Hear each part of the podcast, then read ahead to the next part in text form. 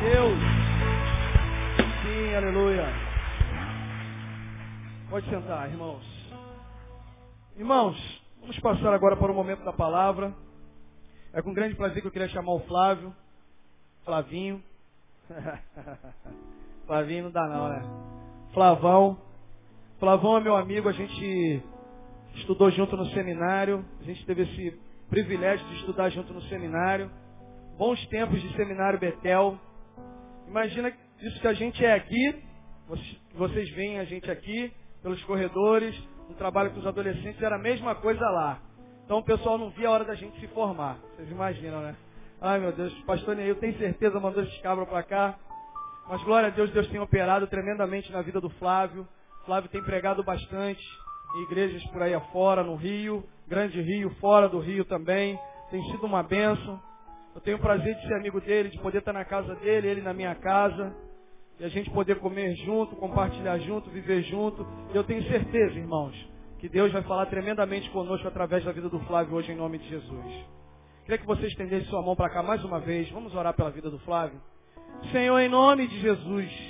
Senhor, em nome de Jesus. O Flávio, Deus, ele não caiu de paraquedas aqui hoje. Existe um propósito para ele estar aqui na minha frente, na frente da tua igreja, na frente da tua noiva, na frente daquela que tu morreu por ela, Senhor. Existe um propósito. E tudo que eu te peço, Senhor, em nome de Jesus, cumpra-se hoje, o propósito de hoje, na vida do Flávio e na nossa vida, para a honra e glória do nome de Jesus. Que saiamos daqui, Senhor, cheios, cheios de esperança, de amor, de fé, em nome de Jesus, cheio de salvação, vinda da tua parte, através da boca do teu servo. Usa para a honra e glória do teu nome. Em nome de Jesus, Senhor. Amém amém. Flávio, Deus abençoe. A graça e a paz para a igreja, amém? Verdade, o pessoal não via a hora da gente se formar mesmo. Inclusive nós estamos ali com o nosso, o mestre está lá atrás, olha lá, nosso rabi. Pastor Henrique, muito obrigado pelos ensinamentos, pelo carinho. Sabemos que Deus usou muito pastor lá naquele lugar. Amém? Amados, é muita honra estar aqui de frente para essa igreja. De manhã nós estivemos aqui, o Anderson trouxe uma palavra de Deus ao nosso coração. Eu espero que também possa ser o canal de Deus nessa noite para a sua vida. Nós viemos aqui com uma expectativa muito grande de receber algo do Senhor. Você saiu da sua casa e veio para cá dizendo para si mesmo: Eu preciso ouvir a voz de Deus. Eu também preciso ouvir a voz de Deus. Eu também preciso saber o que Deus pretende com a minha vida. Eu preciso honrar o investimento que Deus fez na minha vida. Eu preciso entender o propósito daquele que me chamou para um propósito. Eu preciso olhar os caminhos que eu tenho trilhado para saber se esses caminhos são os caminhos que as sinalizações de Deus me apontam. Eu preciso estar ligado. Eu preciso vigiar. Eu preciso orar. Eu preciso ler a palavra. Eu preciso saber que o meu Deus tem um propósito eterno, não só para mim, mas para você também. E talvez você tenha chegado aqui nesta noite dizendo, eu vou lá. E se eu não ouvir nada de Deus, eu vou abandonar esse Deus. Eu não estou legal com esse negócio de igreja. Parece que as coisas acontecem na minha vida, mas de forma contrária daquilo que me prometeram. Parece que eu cheguei aqui e as coisas pioraram. Parece que toda vez que eu olho eu não consigo ter uma perspectiva de um horizonte melhor. Eu quero dizer uma coisa para você, em nome de Jesus, que cessem todos esses pensamentos na sua mente. E que o Espírito Santo possa abrir a sua mente agora e o seu coração para que Ele possa falar a você, para que você possa entender que é um propósito eterno estabelecido antes da fundação do mundo, que é de abençoar a sua vida e de fazer mais do que vencedor, fazer de você uma pessoa melhor, alguém onde as pessoas possam olhar e falar, eu quero ser como esse cara, eu quero ser como essa mulher, há algo diferente na vida deles. Por isso eu quero te dizer uma coisa, meu amado. Você não veio aqui à toa. Você está aqui porque Deus te trouxe aqui essa noite. Você não se arrumou. ficou pensando se ficaria vendo Faustão, ou se ficaria vendo Fluminense e Goiás. Mas você se arrumou e veio para cá. Porque você quer ouvir a voz daquele que diz, eu sou, e fora de mim não há salvação. Queria convidar você a abrir a sua Bíblia. No Evangelho de João, no capítulo 14. Eu queria ler somente uma frase. Uma frase que Jesus diz. Ele afirma dele mesmo. Ontem eu estava lá em Del Castilho, pregando num ar livre, aí eu falei, ah, você canta que quer ser como Zaqueu, mas você conhece quem era Zaqueu? E o pessoal do bar na hora desligou lá, parou de cantar o Zaqueu, porque o pessoal do louvor estava tocando Zaqueu. E aí todo mundo canta. As duas músicas que eu mais ouço na minha vida é Como Zaqueu. E a segunda é tandan, tandan, tandan, quando eu tenho no telefone, minha família ligando a cobrar. As duas músicas que eu mais ouço na minha vida ultimamente tem sido essa. Mas eu quero dizer uma coisa para você. Eu falei, você canta que quer ser como Zaqueu, que você quer subir mais alto, mas para subir mais alto, você precisa entrar no caminho daquele que disse, eu sou o caminho. Você pede para Deus mexer nas suas estruturas, mas você quer ser o engenheiro de você mesmo. Você diz, entra na minha casa, mas você não abre a porta. E aí, as pessoas ficaram olhando perplexas. Porque a gente sai falando um montão de coisa que a gente não sabe nem o que, que é. É muito bom cantar, é muito bonito cantar. Mas é muito bom viver essa palavra. É muito bom andar no caminho daquele que é o caminho. É muito bom entrar nesse caminho. Entrar pela porta estreita que conduz à salvação. Saber que o caminho é estreito, mas dá para passar, mesmo sendo um pouquinho fofinho como eu, dá para passar mesmo que seja de lado. Mas eu quero estar tá lá, meu irmão. Eu quero estar tá lá. Tem uma canção que a gente cantava aí, que ó, não importa o que vão pensar de mim, eu não estou nem aí, eu quero é Deus. E nós precisamos andar nesse caminho. Era isso que eu queria ler com você. Só a primeira parte que diz o seguinte, Disse-lhe Jesus, eu sou o caminho. Mulheres, repitam comigo. Disse-lhe Jesus, eu sou o caminho. Homens, repitam comigo. Disse-lhe Jesus, eu sou o caminho. A igreja agora, disse-lhe Jesus, eu sou o caminho. Jesus é o caminho. Ele é o caminho. Ele não diz eu sou um caminho. Ele diz eu sou o caminho. E se você não trilhar esse caminho, você não vai chegar ao Pai. Se você não andar por esse caminho, mesmo que nesse caminho hajam, ah, possa acontecer algumas coisas que não estão no seu script. Mas se você não andar por esse caminho, você não vai chegar ao Pai. Talvez as coisas que estão acontecendo com você no caminho não estejam no seu script, mas está no script de Deus, porque Ele te conhece, Ele sabe quem você é, e Ele planejou todas as coisas para você. Talvez você não esteja entendendo, porque você está em obras. Você já viu um prédio em obras? É cheio de andaime, cheio de tapume, cheio de rede. Você passa e você fala, o que, que vão construir? Ah, não sei, não dá para ver. E você passa lá daqui a dois meses e já começa a tomar forma. Daqui a cinco meses aquele prédio já está começando. Já tiraram as redes, já tiraram alguns tapumes, começou a pintura, aí daqui a um tempo você passa lá e você nem mais conhece, você vê um belo prédio, ornamentado, bonito, é assim que Deus vai fazer na sua vida. Talvez você esteja cheio de tapumes em volta e obra é assim mesmo. É tudo espalhado, é tudo jogado. Mas quando chegar na fase do acabamento, porque ele diz que aquele que começou a boa obra, ele terminará até o dia de Cristo Jesus. Você é um ser em obras, mas você está no caminho. E se você está no caminho daquele que é o caminho, pode ter certeza que você vai chegar até o final. E esse caminho, às vezes acontecem alguns percalços. Eu separei algumas cidades que eu queria assemelhar a alguns momentos que nós passamos quando estamos nessa caminhada. Porque a nossa caminhada, como diz um amigo nosso, a gente tem um grupo de seminaristas. Que agora não são mais seminaristas. A gente é o quê, cara? Hã? Troço teológico. Ah, beleza. Porque a maior crise do seminarista é quando termina o seminário. Que agora não é mais seminarista. Também não foi ordenado pastor.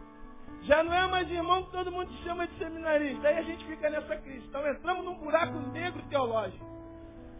Um dia a gente vai saber o que é, o que a gente é. Mas eu sou o que sou pela graça de Deus. E aí a gente tem igreja que a gente chega e fala, fala pastor. Oh, tudo bem, aleluia, mas eu não. Aí você tem que explicar. Olha, eu não sou pastor mas eu fiz seminário. Então o seu irmão é seminarista? Ele disse, não, também não sou seminarista. Me chama de irmão, está tudo certo. Me chama de servo. Já está ótimo para mim. Eu quero ser como Apeles. A Bíblia nunca falou de Apeles. E quando fala, fala assim, saudai a Apeles, aprovado em Cristo. Se, se eu ouvir isso de Deus, já está bom demais para mim. Se tiver que ter algum título, eu quero ter esse, aprovado em Cristo. Aleluia. E a gente vai caminhando, e a gente vai fazendo, e a gente não se lembra das promessas de Deus. Eu queria assemelhar algumas cidades onde Jesus passou, porque o nosso modelo é Jesus. E quando a gente olha para Jesus, a gente tem essa mania de desmistificar o Jesus homem e se ligar no Jesus Deus. Como se Jesus, como dizem os gnósticos, Pastor Henrique, deixa eu gastar um pouquinho meu conhecimento lá. Os gnósticos diziam que Jesus era um fantasma. E a gente acha que Jesus é Deus o tempo todo. Na caminhada da Bíblia, não, ele é homem. 100% homem, 100% Deus. E ele passa por alguns momentos na vida dele que nós também passaremos. Porque eu costumo dizer o seguinte, meu irmão. De Mateus 4 ninguém escapa. Se Jesus foi para o deserto, hum, hum, tu vai ter que dar um rolezinho por lá também. E o pior de tudo é que tu fala assim, ah, Satanás não tem poder, aleluia. Mas quem levou Jesus para o deserto foi o Espírito Santo, irmão. Parece que tem fase na nossa vida que a gente olha assim, entra para jogar. Aí tu olha, ninguém vem te cumprimentar, mas do lado de lá tá os repórteres, Todo mundo do lado de lá, torcida. E tu fala assim, pô, quem é? Tu não sabe quem é não? É o craque do time deles. Quem? Quem que vai jogar contra mim? O cara fala assim, Jesus. Fala, pô, parece que Jesus está contra, meu. Faixa de capitão, camisa 10, braçadeira, dando entrevista, e você aqui, já sei que vou perder. Olha o cara, tá lá, parece que ele está jogando contra você, ele não está jogando contra você. Ele está te aperfeiçoando. Porque como diz o nosso amigo Leandro, né? Ninguém disse que seria fácil. e nesse caminho, o primeiro caminho que Jesus passou está lá em Marcos 15. No capítulo 1, no versículo, no capítulo 15, no versículo 1 ao versículo 5, diz o seguinte, que logo ao amanhecer, os principais dos sacerdotes, os anciãos, os escribas de todo o sinédrio, tiveram conselho. E amarrando Jesus, o levaram e entregá-lo a Pilatos. E Pilatos lhe perguntou, tu és o rei dos judeus? E ele respondendo, tu dizes. E os principais dos sacerdotes os acusavam de muitas coisas, porém ele nada respondeu. Pilatos o interrogou outra vez, dizendo, nada respondes? Vê quantas coisas eles falam contra ti. Mas Jesus nada respondeu de maneira que Pilatos se maravilhava. Primeira cidade do caminho que eu quero assemelhar com você chama-se Jerusalém. E para Jesus eu queria assemelhar Jerusalém a um lugar de sofrimento e dor. Porque as maiores perseguições que Jesus sofreu foi em Jerusalém. Em Jerusalém perseguiram Jesus. Em Jerusalém cuspiram em Jesus. Escarneceram em Jesus. Formaram conselhos para o acusar. E talvez você esteja passando também por essa Jerusalém. Talvez a sua vida seja uma vida de dor. Uma vida sem perspectiva, onde te acusam, te escarnecem, te esbofeteiam. Onde a dor tem consumido a sua alma. Onde você olha e fala, eu não tenho mais perspectivas. A dor tem consumido meu ser, a dor tem consumido a minha alma. Talvez tenham te acusado de muitas coisas. Foi assim com Jesus também. Tem demônio. Tem demônio. Esse cara tem demônio. Talvez aqueles amigos que estavam contigo se levantaram contra você de tal modo que você fala, todos me abandonaram. Talvez você esteja num momento de dor intensa, dizendo como Elias, pedindo para si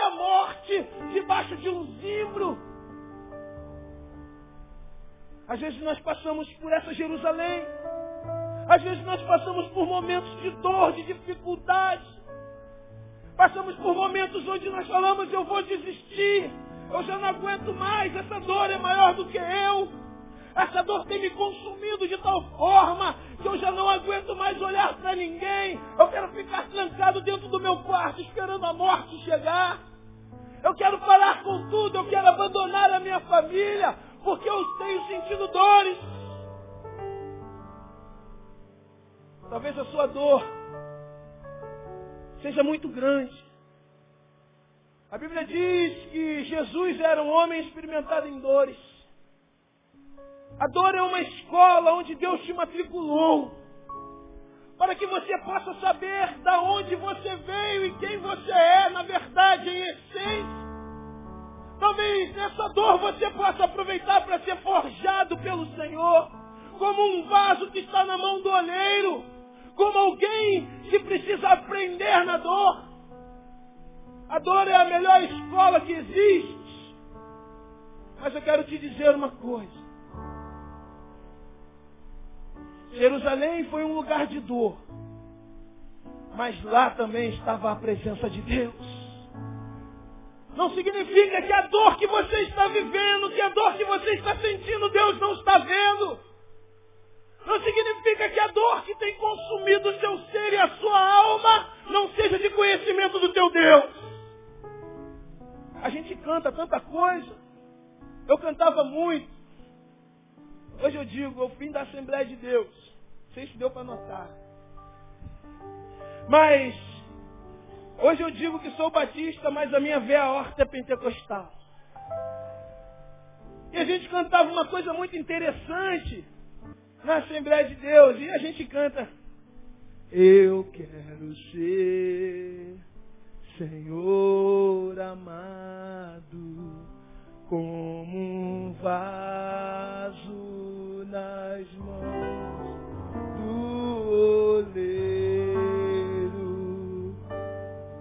quebra minha vida.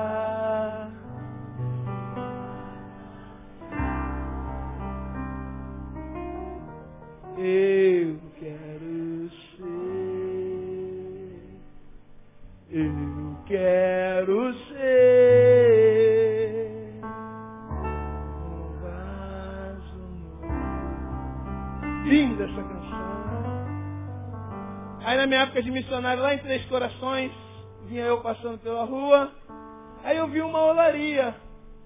Falei, vou ver qual é esse manto.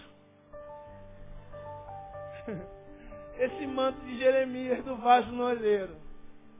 Aí cheguei aí tá o varão lá, sentado aí pegava na massa, pegava lá o barro, botava e começava.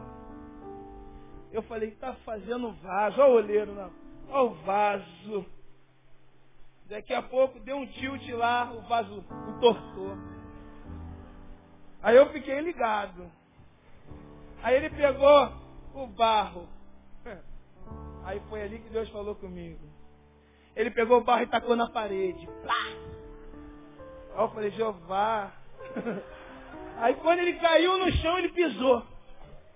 Eu falei, que mistério. Quando ele pegou de novo, ele tacou na parede. Eu falei, chega, Jeová, tem misericórdia do teu servo. Aí ele pegou e botou lá de novo e começou a fazer um, um barro. Eu falei, vou embora, que Deus já falou muito comigo. Aí eu me liguei nesse mistério. No dia seguinte eu passei lá. Aí ele estava lá. E depois dele pegar e fazer todo aquele mistério, e o vaso já está pronto, ele botou no forno. Eu falei, hum, que manto. Botou no forno e o forno ele botava mais lenha. Eu falei, sai Jesus. Mas no dia seguinte eu passei lá. E tinha uma estante com os mais belos vasos que eu já vi na minha vida. Talvez nesse momento de dor Deus esteja te forjando. Talvez nesse momento de dor você esteja sendo pisado, lançado na parede, lançado no fogo, mas você está na mão do oleiro, e o oleiro vai te transformar no mais belo vaso que alguém possa ver. Fica em Jerusalém mesmo com dores. Porque o Senhor está te modelando. Nesse momento de dor, comece a crescer. Porque a gente só cresce na dor. Eu e minha esposa passamos por muitas dores. As pessoas que eu mais confiava na minha vida me lançaram fora. Desempregado com quatro filhos. Eles falaram para mim, cara, eu só tenho essa casa para para morar. Eles falaram para mim, rala, dá teu jeito.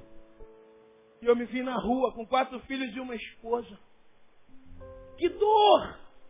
E eu precisando sustentar espiritualmente a minha família, mas como se eu estava vivendo um momento de dor? E Deus falava ao meu coração, não desista. A minha mulher não queria nem mais ouvir falar em crente. Ela chegou aqui nessa igreja arrastada por mim.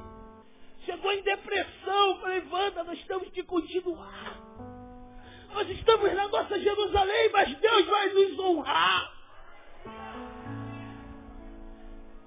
Ele está trabalhando na nossa vida. E aí começou. Deus foi e nos pegou meu pai falou, cara, fica com esse apartamento. E aí a gente já tinha um barraquinho para morar, aleluia. Nós moramos numa casa onde nós tínhamos um amigo de estimação, um rato. Todo dia ele vinha nos visitar. Era uma casa, como canta a canção, muito engraçada. Não tinha teto, não tinha nada. E às vezes a gente estava de madrugada e quando começava a trovejar, a gente começava a orar. Porque quando chovia a casa inundava e a gente corria para tirar as crianças e botar na nossa, na nossa cama. E a gente botava na nossa cama e corria. E ela pegava a vassoura e eu pegava o rodo e a gente começava a jogar água para fora. Mas havia um momento de adoração ao Senhor. A gente colocava um CD do Cirilo e uma canção que até hoje eu não me esqueço. Toda vez que eu ouço essa canção, Deus fala tremendamente comigo. Aquele que foi manifestado na carne, crido no mundo, contemplado por anjos, pregado entre as nações, a Ele eu adoro, a Ele eu adoro, a Ele eu adoro de todo o meu coração. Os vizinhos ficavam loucos porque nessa avenida a única casa que enchia era nossa. E aí, vem sempre aquela pergunta: onde está o seu Deus? Falei, meu Deus continua no mesmo lugar, no céu, olhando para mim, me forjando, me abençoando. E hoje, meu irmão, a Wanda está curada. Meu sogro, minha sogra e minha cunhada estão ali para a honra e glória do Senhor, convertidos ao Senhor. Estão ali. Deus fez um tremendo mover na nossa vida. E é assim que Deus vai fazer na sua. Não há dor que dure para sempre. O Senhor vai te tirar dessa dor, sim. Você vai sair dessa Jerusalém. Mas enquanto você não sai dela, continue adorando ao Senhor. Continue buscando ao Senhor. Deixe o Senhor trabalhar na sua vida. Porque muitas vezes nós queremos sair. Porque não aguentamos a dor. A Bíblia diz que o Senhor não prova além daquilo que você pode suportar. Se você está suportando, Ele está te moldando, Ele está te modelando. Fica aí nessa tua Jerusalém, com a, com a perspectiva de que o Senhor vai te tirar daí, o Senhor vai cessar essa dor, o Senhor vai te colocar como um vaso de honra, para que todos vejam a obra maravilhosa que Ele fez na sua vida. Jesus em Jerusalém foi acusado de um monte de coisas. Escarneceram, esbofetearam. A mesma galera que gritou Osana, gritou crucifica. Mas ele sabia quem ele era. Ele sabia que tinha um caminho a seguir, um propósito a cumprir. Você precisa saber disso também. Há um caminho para que você siga. Há um propósito a se cumprir na sua vida. Por isso essa dor é apenas a escola de Deus. Para que você aprenda e possa dar testemunho daqui a um tempo dizendo grandes coisas o Senhor tem feito por mim. E por isso eu estou feliz.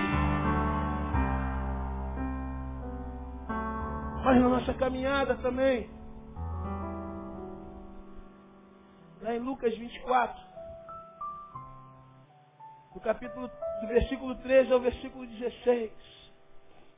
Eis que no mesmo dia iam dois deles para uma aldeia que distava de Jerusalém 60 estádios, cujo nome era Emaús. Iam falando entre si tudo aquilo que havia sucedido, e aconteceu que indo eles falando entre si, fazendo perguntas um ao outro, o mesmo Jesus se aproximou e ia com eles. Mas os olhos deles estavam como que fechados para que não o conhecessem. E ele lhes disse: Que palavras são essas? Caminhando, trocais entre vós. E por que vocês estão tristes? O segundo caminho, a segunda cidade que eu quero assemelhar, que acontece na nossa vida. Essa cidade chama-se Emaús. Que eu assemelho a um caminho de perplexidade e de surpresa. Esses homens estavam conversando. Eu pastor Neil tem falado isso aqui todo domingo. Esses homens estavam conversando. Esses homens estavam no meio dos discípulos. Esses homens foram crer em Jesus. Eles creram naquele que ouviram falar. Esses homens estavam ali na igreja celebrando. Esses homens entraram no projeto mais maravilhoso que existe na face da terra, que se chama Evangelho. Esses homens estavam ali bombando. Esses homens estavam com o coração ardendo pelo Senhor. Aí Jesus é crucificado. Havia uma promessa de que ele ressuscitaria. Só que demorou. E eles foram embora, meteram o pé, meu Eles falaram assim, compadre, nós jantamos foi maior furada. Eu te falei. Era melhor a gente ter ido para a vovó Cambina. Era. Era melhor a gente consultar o Walter Mercado do Diguechá e mandar ele fazer o nosso mapa astral. Porque essa parada de Jesus é mó furada. Esse cara falou, falou, falou, e cadê ele agora? Cadê ele? Eu vou largar esse negócio. Porque eu oro e nada acontece. Eu leio a Bíblia, parece que eu estou lendo jornal. Deus não fala comigo. Deus não se move a meu favor. Nada acontece. Eu vou sair dessa parada, meu irmão. Olha só, a partir de hoje, eu não sou mais crente. A partir de hoje, porque eu tenho orado, eu tenho buscado. Olha aí. Aí a gente tem mania de entrar na crise de Azaf. No Salmo 73. Porque o ímpio prospera e eu não prospero. Olha lá. Ele matou cinco galinhas botou seis praianinhas, fumou um charuto lá, tá de vexa. E eu estou nessa misericórdia do 756. Olha lá, eu sabia. Ele fez uma afastão com Walter Mercado. E ele disse que o problema dele é que ele é de unicórnio, com ascendente em Capricórnio. E agora, olha lá, ele está morando na Barra. E a gente tem mania de entrar nessa crise. Mas eu quero dizer uma coisa para você. Deus não esqueceu de você. Ele está trabalhando em teu favor. Ele não está falando. Então espera, porque Ele vai falar. Talvez eu fui abençoado muito. Essas frases de Kombi de transporte alternativo me abençoam. Mas eu vim num Fusquinha. E o Fusquinha passou. Hum. Eu olhei para aquela frase e fiquei viajando. Eu falei, é verdade. E no Fusquinha estava escrito assim: Deus não está mudo. Nós é que estamos surdos. Deus continua falando contigo todo dia. Só que você quer ouvir Deus na trovoada. Você quer que Deus mande um anjo, arcanjo, querubim. A glória, meu servo, eis que te digo. Tu quer que Deus fale assim contigo? Mas Deus tem diversas e milhares de formas para falar contigo. Não esqueça que Deus é multiforme na sua graça e no seu poder. Talvez você esteja falando, hum, Deus vai usar o Flavão. Flavão usou a mula, como diz nosso amigo Bíblia, usou a mula de Baraial. Não vai me usar? Deus usou a mula de Balaão, vai me usar também, irmão. Deus usou um galo para mostrar a Pedro qual era da parada. Me usar é mole. e aí você fica esperando sempre alguma coisa de alguém. Aí você vai, rapaz. Estou falando do que eu vivi, irmão. Mas, irmão, hum, tu não sabe da maior. Tem uma irmã lá em Seropédica. Hum, que se ela te olhar, ela diz até quantas costelas tu tem. Ela dá o número do teu CPF e diz se você renovou ou não. Aí o que, que você faz? É mesmo, né? Aleluia. Ah, mas esse negócio não é comigo não, sou lá da Betânia, entendeu? O negócio não é comigo não. Na primeira brecha que você tiver, vai aonde, amor? Vou ali. Vou ali aonde? Vou ali em Seropédica. Aí chega lá, como eu cheguei uma vez lá em Campo Grande. Vai eu. Ah, meu Deus, aleluia. Muito obrigado, senhor. Vai eu sair 10 horas da manhã daqui de Realengo, lá para Campo Grande. Eu e os vasos. Os vasos de mistério. E vai, é maneiro o vaso conversando que vai assim, aí, varão. Tem um misterinho aí pra gente visitar, aleluia. eu ia, ó. Aí cheguei lá. Aí o microfone da irmã pegava lá na porta. É, vá. Os varão tentaram sair, o diácono, aleluia, Deus está falando. Sentaram de novo. E a varão entregando, entregando, entregando. Quando ela olhou para mim, eu, ó. Aí quando aponta, tu. Igual Davi eh, saindo da lança de Saul. Ela aponta para você, você. Está falando contigo aí, irmão.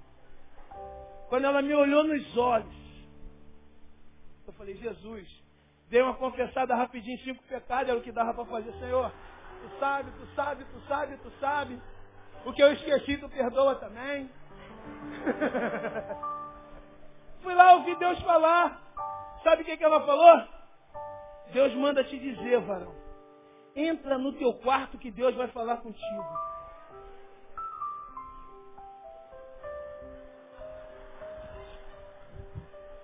Meti o pé, vaso. Gastei gasolina à toa. E nem era meu carro, ainda tive que fazer um ratatá. Eu vaza, ah, irmão, ó. Sabe como é que é? A gente vai lá, né? Vamos lá em Seropédica, vamos, ó. Mas está na reserva, amém? Voltei para casa. A partir daquele dia eu aprendi uma coisa. Que Deus, Ele está do teu lado. Ele não te abandona. Em Mateus 28, 20, ele diz o seguinte, eis que estou convosco todos os dias, até a consumação dos séculos. E se ele disse que está contigo todos os dias, ele está, porque essa palavra é fiel e digna de toda aceitação. Talvez você esteja no caminho de Emaús, dizendo, esse negócio de ser crente não é muito legal não, meu irmão. Porque Deus não fala comigo, fala assim. Você que não quer ouvir. Peça a Deus um cotonete espiritual. Para tirar a cera espiritual do teu ouvido.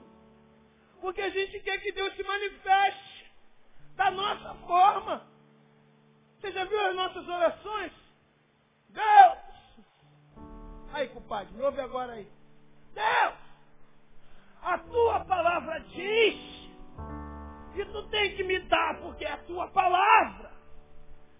Aí o Espírito Santo, não, não, Deus, deixa esse raio para não tacar na cabeça dele agora não. Ele não sabe o que está falando. Ele está meio doido, é a crise que ele está passando. Ele está no caminho de Emaús. A nossa Deus, a nossa oração. Agora, porque eu sou teu filho. Aí Deus fala assim, então entra na fila que eu tenho filho pra caramba. Igual em casa, irmão. Quando um vem pedir, eu falo, deixa anotar e entra na fila. eu tenho quatro, aí se for atender os quatro, chega Natal, ferrou. Vai, eu falo, vai anotando, que eu vou botar na minha caixinha de oração.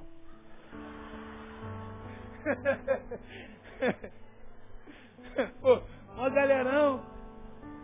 É, quando eu chego no McDonald's, o gerente ri, aleluia. Hoje eu fecho caixa no verde. Chego com seis, eu só chego de bondão. Às vezes eu vou pregar em algumas igrejas, o irmão quer que busque? Ah, pode ser, irmão, vai ser uma benção. Tá bom. Vem quanto? Ah, vem eu, minha esposa e quatro filhos. Irmão, tu tem que mandar a Kombi da igreja, né? Eu falei, é. Eu venho logo de conforto, já tenho a minha congregação. E às vezes a gente quer que Deus fale. Deus está falando. Deus está falando como aquelas irmãs de oração cantam. Deus está falando para você. Espera só mais um pouquinho. Espera só mais um pouquinho. Se a bênção está demorando. O problema é esperar, né, irmão? Você vê domingo de manhã aqui um montão de gente vindo aqui agradecer. Mas deixa eu te falar, Deus não tem tempo de caso não. Ô Deus, a minha carteira está assinada como crente há seis anos. Ele chegou agora na firma e já saiu na minha frente. Meu irmão, não tem essa não. Deus sabe o tempo determinado para liberar todas as coisas que Ele tem para a sua vida no tempo certo. Os discípulos de Emaús estavam assim. Pô, tu não está sabendo não, maluco? Como se Jesus não soubesse que ele morreu e ressuscitou. Os discípulos estão, qual é, maluco? Tu não sabia não? Pai, tu não mora em Jerusalém não, Madureira? Qual é, maluco? Pô, o cara falou, o cara pregou, o cara fez milagre, o cara fez um montão de coisa e disse que ia morrer e ressuscitar. Morreu, eu sei que ele morreu, mas aí, uma carroçada. Sabia? Sabia? Também teve um tal de David Copperfield aqui que fez a mesma coisa. Sumiu. Meu irmão, deixa eu dizer uma coisa para você. Ele está vivo. Quando você chega lá no túmulo de Jerusalém, tem uma frase lá, ele não está aqui, não está mesmo. Ele está aí, do seu lado, ele está na sua casa, ele está na sua família, ele está na sua vida, ele está olhando para você. E no tempo certo ele vai se manifestar ao seu favor. Eu sei que o meu redentor vive. E no final se levantará ao meu favor, porque ele vive, ele reina, ele é eterno, ele é bondoso e ele é justo. Você está em Emaús? Ele vai se manifestar. Terceiro caminho. Está lá em João 11. E esse caminho é um caminho de vitória. É um caminho de graça. É um caminho onde eu posso ser quem eu quero ser. Esse é o caminho de Betânia. Estava então enfermo um certo Lázaro, João 11, 1. Um certo Lázaro de Betânia, aldeia de Maria e de sua irmã Marta. Os amigos de Jesus estavam em Betânia. Coincidentemente o nome dessa igreja. Os amigos de Jesus estavam lá. Lá ele podia ser quem ele era. Lá ele podia comer com a mão, sem que os fariseus dissessem, olha lá, mete marra de Deus, mas come sem lavar a mão. Lá ele podia ser quem ele era. Então talvez você não possa ser quem você é, porque você pensa o que vão pensar de mim. Caminhe para Betânia, caminhe para sua Betânia. Caminhe para que você seja você mesmo onde você estiver. Talvez você esteja cercado por uma religiosidade extremada, onde você tem que mostrar para as pessoas que você é crente. Jesus em Betânia, ele era o cara.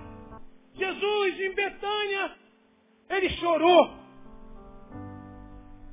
Ele fala, olha, seu amigo morreu, ele chora. Ele fala, poxa, Lázaro morreu. Meu amigo morreu. Lá em Betânia é que ele pode dizer para Marta, Marta, há um tempo, chega para cá, vamos falar da palavra. Tá maneiro esse peixe aí que você está cozinhando. Tá maneiro, eu sei. É maneiro, mas agora não é hora disso, Marta, dá um tempo. Olha lá, que Jesus chega para ela e fala assim, olha só. Ah, Senhor, se tu chegasse antes, o meu irmão não morreria. Ele fala assim, fica tranquila. Está dominado. Está tudo dominado. Que Jesus não vivia de aparência. Jesus não viveu de aparência.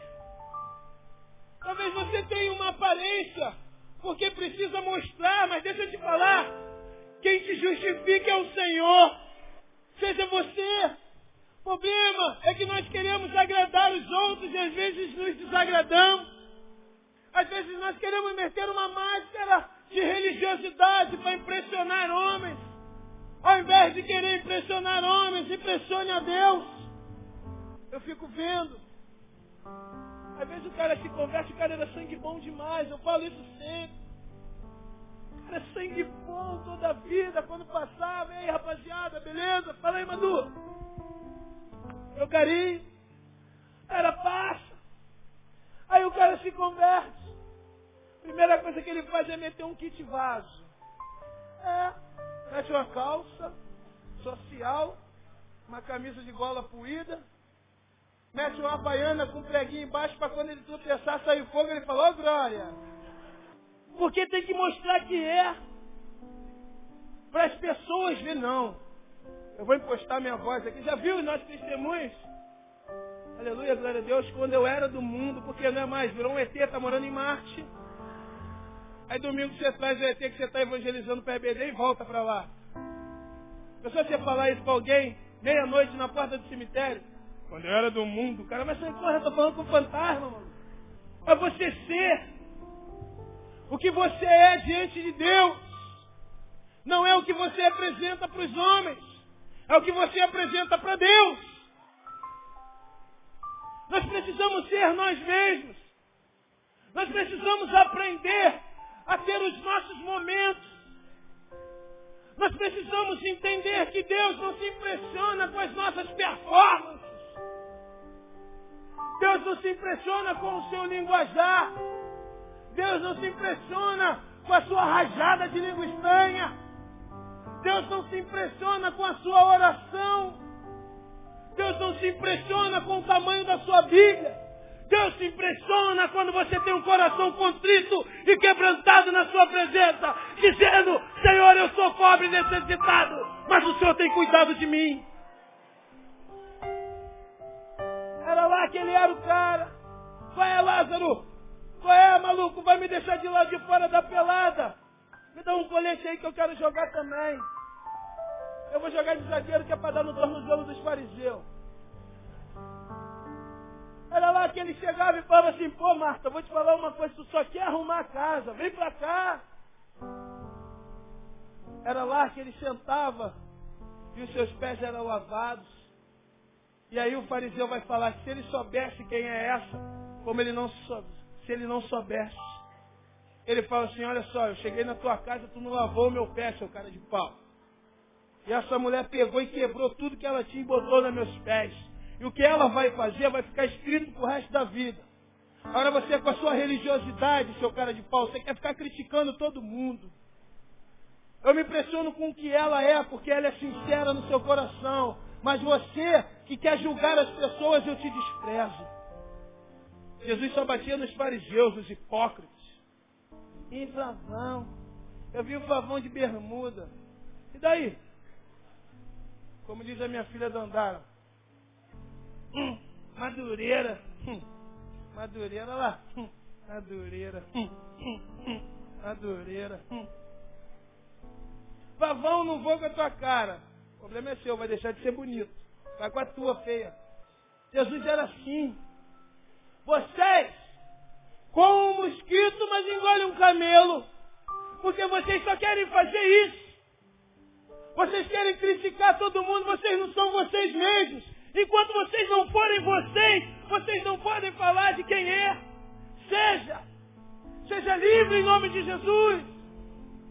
Acha a Betânia no seu coração. Acha a sua Betânia. Vai celebrar com teus amigos. Vai viver. Volta, chega em casa agora, beija o teu filho. Peça perdão a ele. Fala, filho, desculpa. Filho, agora eu quero ser um pai diferente.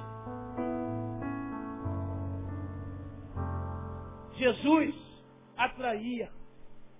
Muitos de nós repelimos porque não somos nós mesmos. Primeira coisa que a gente faz quando se converte é começar a, a apontar o pecado de todo mundo. Hum. Esse irmão aí, hum. aquela irmã ali, hum. lá atrás, hum. só misericórdia.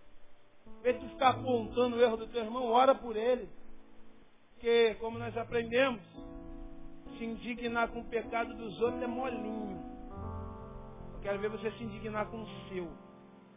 Esse cara é um mau patrão, tá? E você é um bom empregado? Esse cara é um mau filho e você é um bom pai? Jesus era ele. E uma coisa que eu tenho pedido a Deus é que eu seja flavão. Só isso. Eu tenho pedido a Deus que eu continue caminhando para minha Betânia.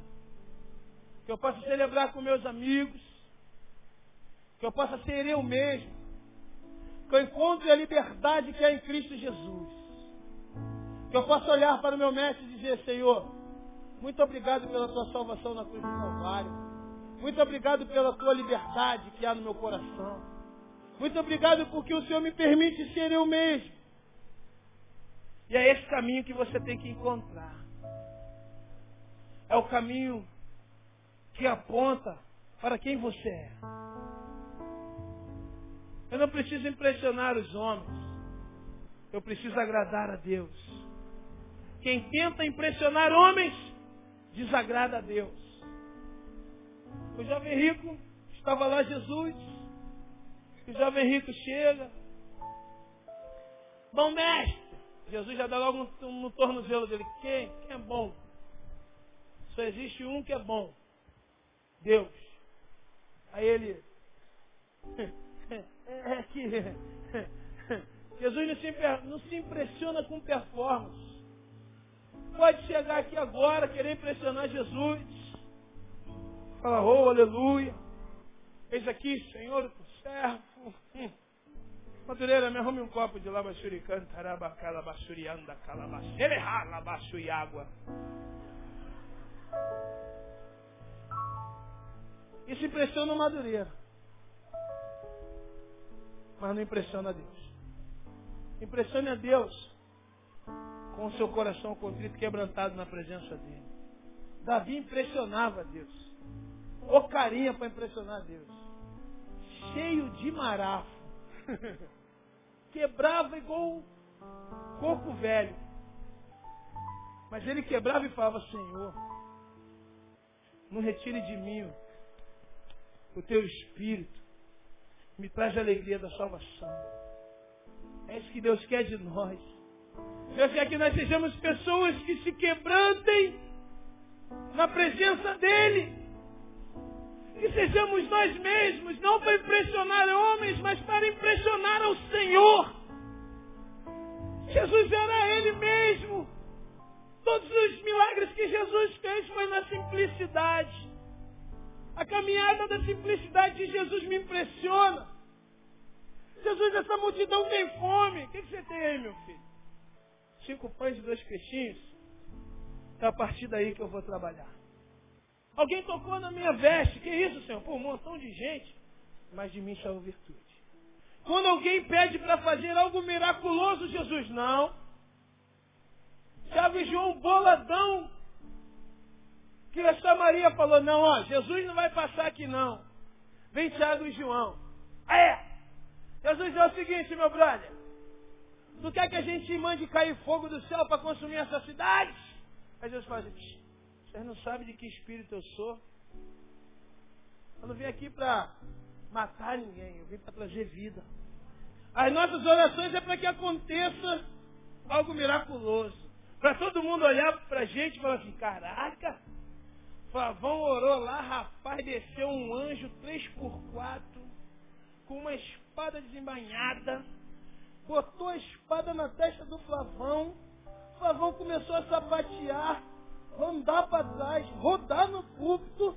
Aquele cara é homem de Deus mesmo. Já viu a nossa oração? Senhor, agora! Outro dia está assim, ó. Manda fogo do céu! Ainda pede pro pessoal do som. Seja você mesmo. Deus está olhando o teu coração. Deus está olhando para você que está em Jerusalém.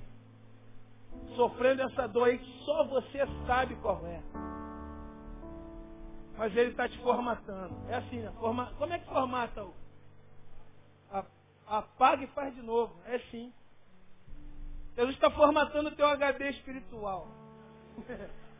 É. Vai tirar tudo de velho.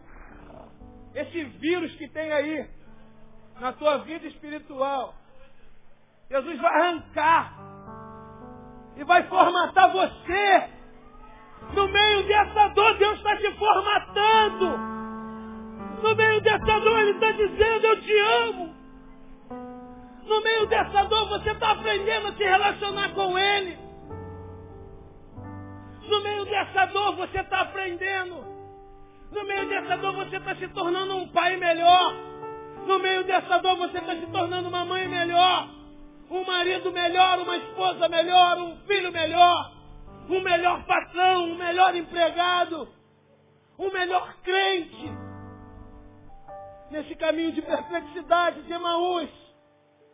Deus está te mostrando que Ele pode a qualquer momento aparecer para você dizendo, chegou a hora da tua vitória, meu servo. Chegou a tua hora. E em Betânia, no caminho de Betânia, Ele quer dizer para você o seguinte, filho, eu te conheço. Ainda que a palavra não chegou à tua boca, eu já sei o que você vai dizer. Ele é o caminho. Ele é o caminho. Qual é o caminho que você está? Você está em Jerusalém? Você está em Emaús? Ou você já conseguiu chegar em Betânia? Vamos ficar de pé no nome de Jesus. Que eu quero dizer nesta noite é que Deus tem algo tremendo nas nossas vidas. Feche seus olhos. Ele será sempre Deus. Ele sempre te amará. Independente do caminho que você esteja, Ele continua com você. Seja em Jerusalém, seja em Amaús, seja em Betânia. Ele continua com você. Ele não te abandona. Ele não te desampara. Ele continua te olhando com seu olhar de misericórdia. Por isso eu quero convidar você nessa noite, que se encontra no caminho de Jerusalém, passando por dores. E talvez essa dor tenha, esteja consumindo o seu ser consumindo você de tal forma que você diz, eu não aguento mais. Talvez você esteja no caminho de Emaús. Parece que Deus não se manifesta mais a você. Parece que Deus não fala mais contigo. Parece que Deus não se apresenta diante de ti. Eu,